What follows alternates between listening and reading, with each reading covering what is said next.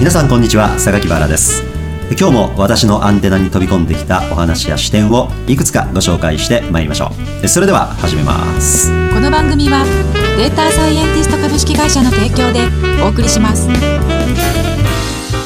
ソッシーさんが最近 Airbnb を使ってみて、はい。まあごくごく普通の使い方をしたエピソードで言うと、はい。例えばどんな使い方ですか？スタンダードに。昨年の9月に大阪に友人とですね3人で旅行に行ったんですけど、まあ、ホテル借りずになんかエアビーで探してみようかって言って。それ普通のマンションの一室なんですそうなんです。で入り口にキーボックスがあってボタンをポチポチポチとするとキーボックスが開いて鍵が取り出せて入ると普通のマンション。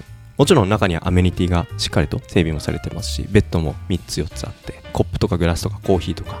あとはガイドマップとかも置いてあってあのソファーもあるし洗濯機もありますしお風呂もあるんですよ。ねその物件はそもそもどこで見つけたんですか？Airbnb もう出かける前にはい。選ぶときにはい。画面上でなんでそれを選んだのかっていうその選択のプロセスっていうのはどんなイメージなんですか？写真を見てみたりスペックを見てみたり行ったり来たりしながら。まずやっぱ写真ですよね。写真があのスクロールで10枚ぐらいあるのでやっぱり写真が充実してると、えーゲストの方もこの場所に泊まってどういう時間が過ごせるかなってイメージがつきやすいと思うんですけど中はすごく良かった。ただ場所はどこなのかなって正直よくわかんないんですよね。地図を見てみると地下鉄の駅の徒歩2分ぐらいの真上あたりで。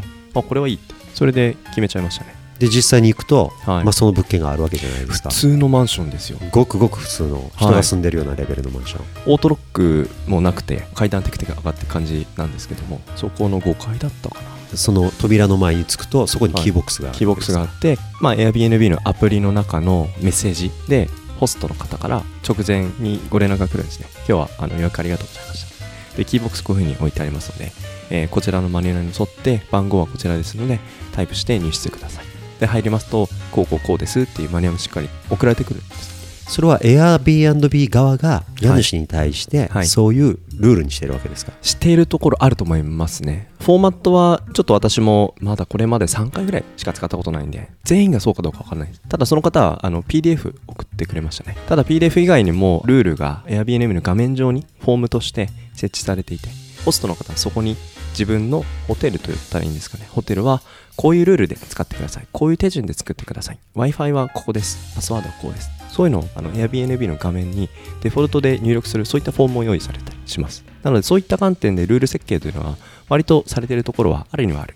ただそこに至るコミュニケーションというのはホスト次第。要は密にやるのかぶっきらぼうって言ったらあれですけど最低限で終わりにするのか。あの僕はいつも選ぶときは物件の中でホストの中でも5スターのレビューこれのある一定の基準を超えるとスーパーホストっていうラベルがつくんですよ。それは宿泊者の方々が評価をするわけですよね泊まった後に、はい。ここは良かったぞとか、はい。星をつけるわけですよね、はい。そのことをおっしゃってるんですねそうですね。というのは。はい、ある一定基準それかなり厳しい水準なんですよ。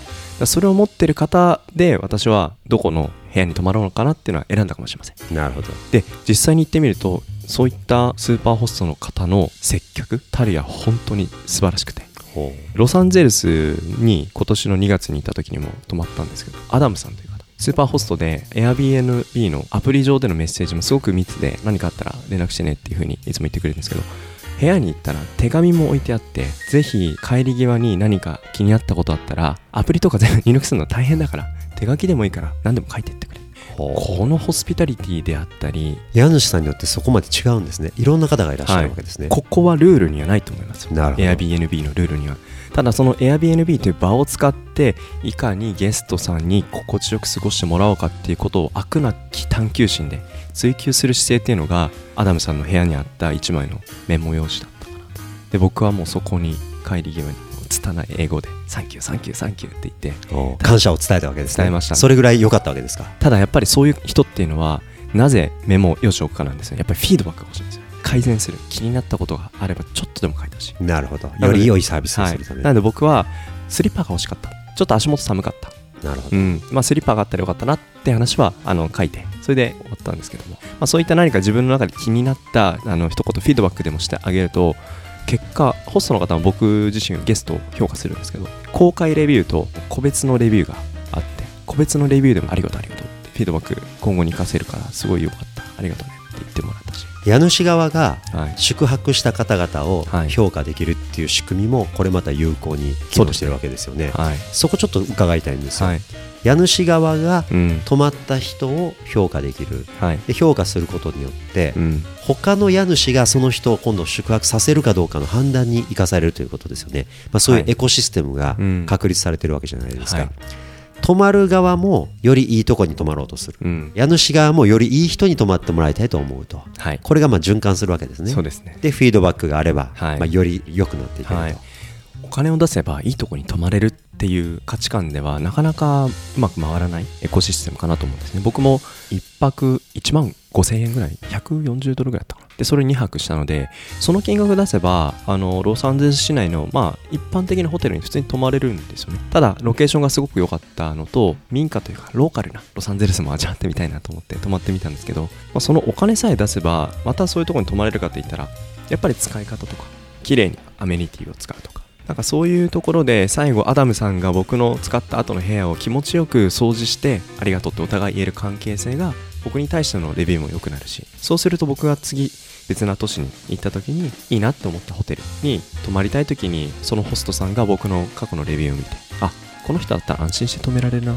スーパーホストさんってやっぱたくさん予約のリクエスト来るじゃないですか。そうすると誰を泊めてあげようかな。選ぶ側になりますからね、はい。するとやっぱ選ぶ基準って何かって言ったら僕がスーパーホストを選んだように、まあ、レビューがいいゲストを選ぶ。これはなんか至極当然な意思決定なんじゃないかななんかそういったことが自然と Airbnb の中で起こっているっていうのはこれはおそらく自然ではなくて Airbnb の思想なんじゃないかなっていうふうに思うわけなんですよ。なるほど。ソッシーさんね、はい。ローマ帝国についてのお話と今や巨大企業になった Airbnb のビジネスモデルとどこに共通点が見つかるというのですか？ローマってローマ市民とそうでない皆さんがいるとローマが征服をして今日からローマ帝国の一部だってなった、まあ、ある種征服された国の人々。でその人々というのもある一定のルールさえ守ればどんな宗教を信じていてもいいしある一定の基準を超えさえすればローマ市民権をも手に入れることができる。それっていうのはすごくその国に生きる人々の権利を尊重しているしその人の特徴というものを決して消すことなく生かしながらその国の構成員として精一杯生きてく。ださいこういうメッセージにつながるルールだと思ったんですねはたまた Airbnb を見てみると本当に世界中いろんな形式のお家だったりアパートだったりマンションだったりその内装もインテリアもまちまちですとこういうデザインレイアウト色カーテン家具すべてこういう風にしてく。ださいってルール一個もないはずなんですよねあまたある Airbnb のホテルというか泊まれる場所です。ここ一つたりとも同じものはないのにこれ多様性ですよね。そこを活かしながらゲストを楽しませる。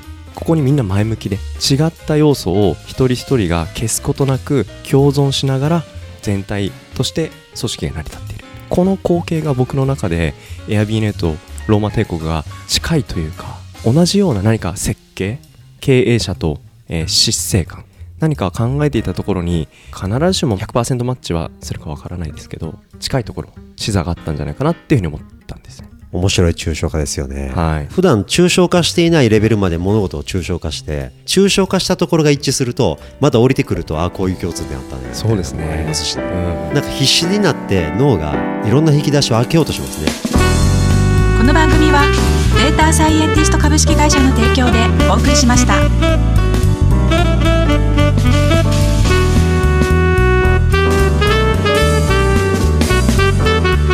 Thank